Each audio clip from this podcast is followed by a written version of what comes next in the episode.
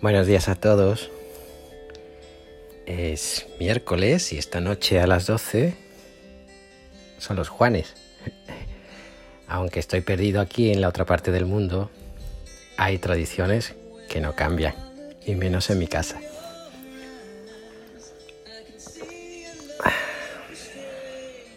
Veremos a ver si no hay que llamar a los bomberos. ¿Me dejas que te acompañe? Menudos profetas somos. Menudos profetas, madre mía. Quizás lleven razón. Quizás llevemos razón. Quizás sea así. Somos peregrinos.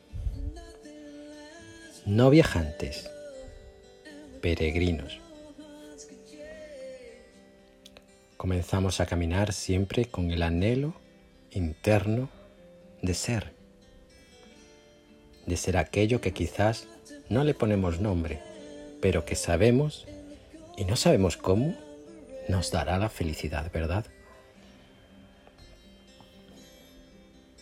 Un caminar lleno de rumbos, de bandazos, de salidas de camino, si es que hay algún camino, de cambios de rumbo y de ritmos, de abandonos y de retomares. En definitiva, quizás lo que verdaderamente es una peregrinación, un viaje con sentido plagado de sinsentidos.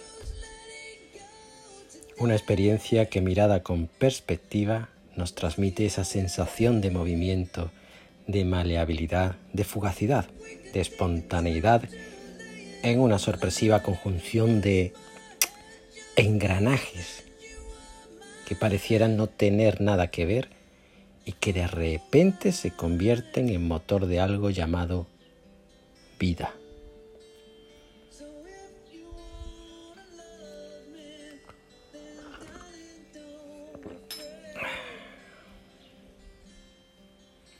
En esta experiencia única, Dios convive con nosotros. Unas veces en silencio y otras con una musicalidad que nos acompaña de manera sutil pero firme, ¿verdad? Porque quizás a veces se nos transmite la idea o tenemos la impresión de que nuestra experiencia íntima con Dios no admite preguntas, no admite reclamos, no admite eso que precisamente nos hace humanos. Y es que quizás nuestra realidad requiera respuestas, porque se mueve en el ámbito de un camino que se expresa en preguntas. Sería hermoso que pensemos si Dios quiere relacionarse con alguien callado y no pensante. Porque ¿Dónde se mueve mejor el espíritu que en el mar? Un mar interior, a veces azotado, a veces en calma, a veces sorpresivo y otras esperable. La relación con Dios a veces nos impone silencio, pero ¿es aceptación consciente o deseos de no caminar sobre las aguas en pos de la mano que nos ofrece el Espíritu? Así quizás cabría pensar si nuestra espiritualidad es silenciosa humildad o egoísta sumisión que solo encierra el deseo de no querer problemas, preguntas y dudas.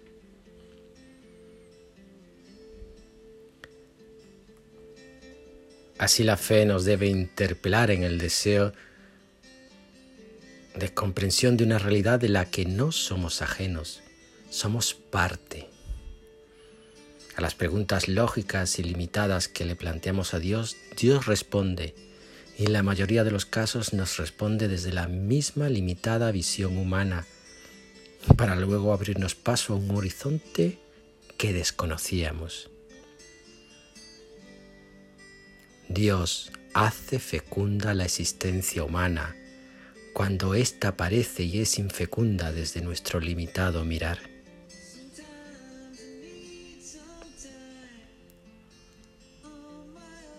El diálogo con Dios siempre se resuelve en una expresión generosa de fecundidad, quizás no en el orden material como hoy nos relata el Génesis, en el diálogo entre Abraham y Dios, sino en el espiritual.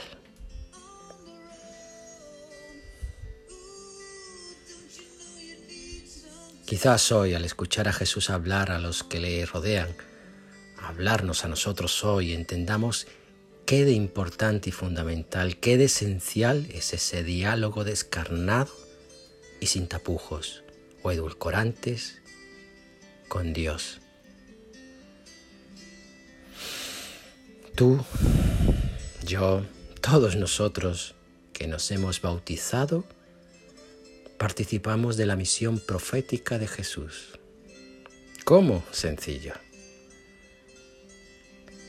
haciendo nuestras las actitudes, los modos, los proyectos y deseos del mismo Jesús. Para esto quizás no vale con tomar prestado un discurso, el discurso debe brotar en el quehacer diario, de tal forma que cualquiera que observe nuestra cotidianidad quede reconfortado y no afrentado, quede interrogado y no abofeteado, quede curado y no herido, quede deseado, deseoso y no enrarecido, quede amado y no odiado.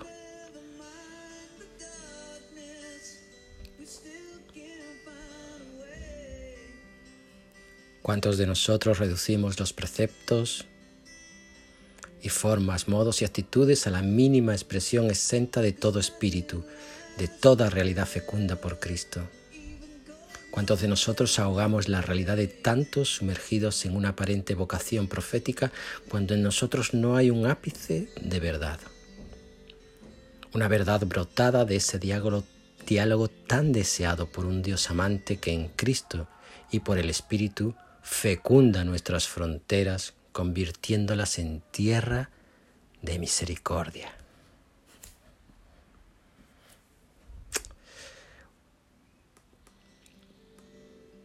Huyamos de las palabras grandilocuentes,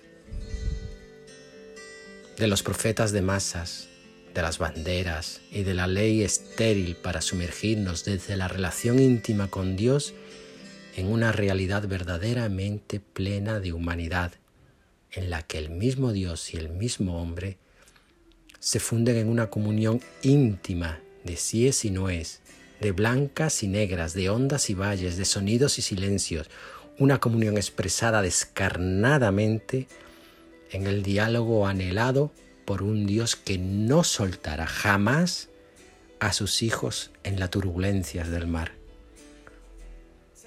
Un diálogo anhelado por un hombre que no dejará de buscar la mano de un Dios en la tormenta de su vida.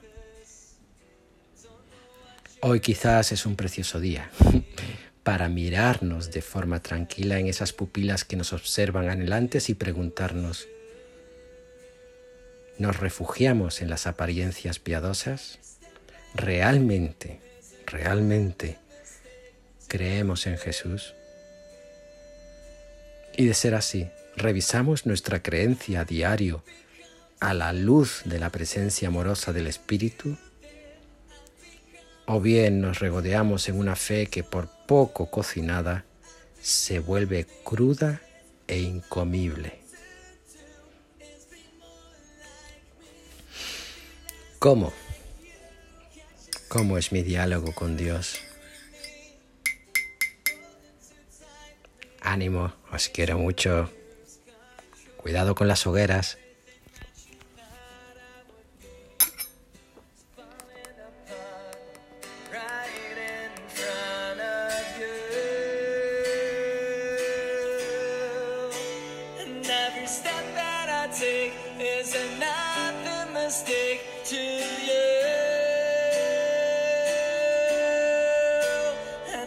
Second I waste is more than